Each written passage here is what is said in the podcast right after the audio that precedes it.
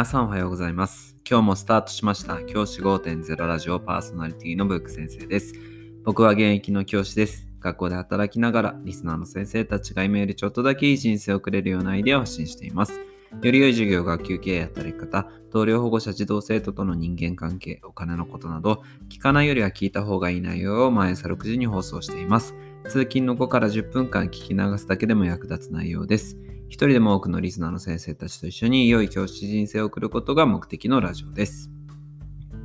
今回は、冬休み前にすべきことというテーマで話をします。噛んでしまいました。すいません。冬休み前にすべきことです。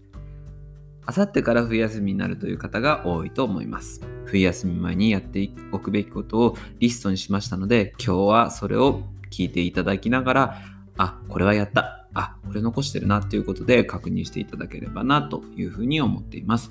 ちなみに僕もここに今から挙げることは、全部クリアして冬休みを迎えるようにしています。では早速いきましょう。一つ目、デスクの掃除。これはぜひ行いましょう。以前、エピソード4とエピソード70、シャープ4とシャープ70で、デスクの使用方法について話しました。先生の職員室にある机です。デスクの上には物を置かないということで仕事の効率が上がります。そのため、ぜひ来年は1月から机の上に何も置かないというスタイルで生活してみるのはいかがでしょうか。その意味でも机の上を掃除するっていうのは年末はタイミングがいいと思っています。この機会にデスクの上にある教科書やファイル類を引き出しにしまったり、不要なものを片付けてみるというのもありかもしれません。もちろんそこまでしなくていいよというふうに思われる先生もいらっしゃると思います。その場合は、最低限机を雑巾で拭いたりとか、そういった作業をすることをお勧めします。2つ目、教室の掃除。担任の先生や自分がよく使う教室の掃除を担任の先生はですね、は担自分の学級の、それ以外の移動教室なんかもよく使う教室は掃除をしましょう。子供の使う机の消毒や掃き掃除、棚の整理をしましょう。1月から子供が学校に来た時に綺麗な教室に入れるか、去年とまあそんなに変わってない状態下ではイメージがやっぱり違います。教室の掃除についてはエピソード20から22で掃除方法を話していますので、ぜひお聞きいただければなと思います。3つ目、トイレ掃除。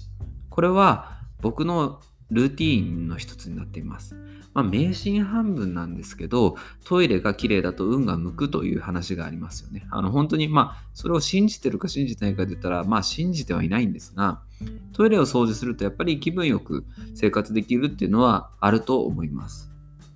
なので、まず、僕の場合は最終退勤日、最終退勤日、間違えました。最終勤務日ですね。なので僕の場合は12月25日の日に掃除をします。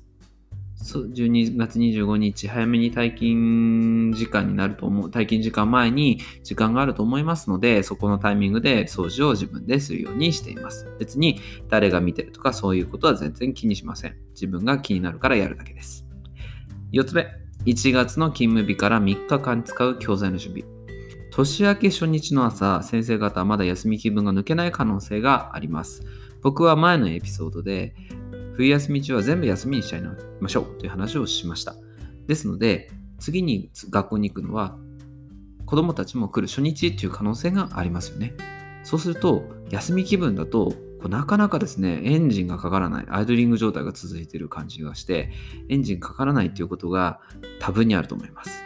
しかし、学校はスタートして子どもたちに授業をしたり、子どもたちの指導をしたりということは、もうあの待ったなしに訪れます。ですので、3日間、始業式の日から始業式の日1日目、その次2日目、その次3日目。3日間使う教材類が準備できていれば、時差ボケ的な時間をこう戻していく間にあの困ることがないと思います。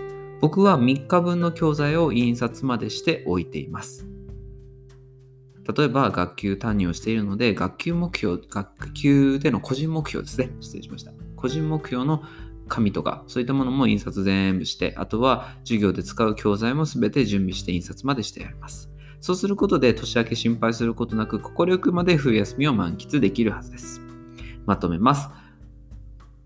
冬休みに入る前に掃除をしましょう。掃除をするのはデスク、教室、トイレ、そしてもう一つ準備しておくものとして教材です。教材を3日分、始業式から3日分準備して冬休みを迎えてみてはいかがでしょうか。このように冬休み前にやることをしっかりチェックして、それを終わったということで冬休みに入れるといいのかなと思っています。もちろん今挙げたもの以外にも先生方がオリジナルでこれもこれもやらなきゃいけないなっていうものがあると思います。そういったものはどんどんどんどんこう変えていって、またこれはやらなくていいよっていうものはこう減らしながらですね、うまくこうアレンジしながらで構わないので、ぜひあのリストを作ってですね、それをクリアしてから冬休みを迎えるのはいかがでしょうか。じゃあ今日はこの辺で起立で着席。さよなら。また明日。